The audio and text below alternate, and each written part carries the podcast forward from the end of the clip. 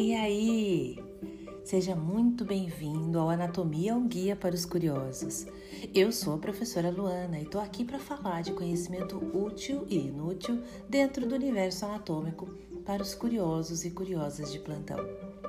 Dando continuidade à curiosidade da semana passada, essa semana eu vou falar um pouquinho sobre o soluço.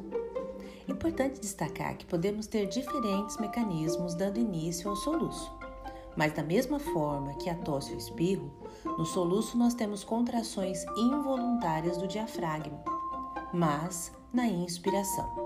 Essas contrações são provocadas através de arco reflexo pelo nervo vago, um par de nervos cranianos e nervo frênico, que se origina em um dos pares de nervos espinais entre a parte C1 e C4 da medula espinal que compõem o plexo cervical. No soluço, além da contração do diafragma, nós temos o fechamento da glote e das pregas vocais, provocando um ruído característico. Após o soluço, o ar expelido dos pulmões pode chegar a uma velocidade de 120 km ou até 160. Gostou dessa explicação? Resolvi sua curiosidade?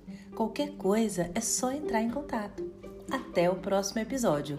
Experiência Anatômica Salvete. Saudações anatômicas.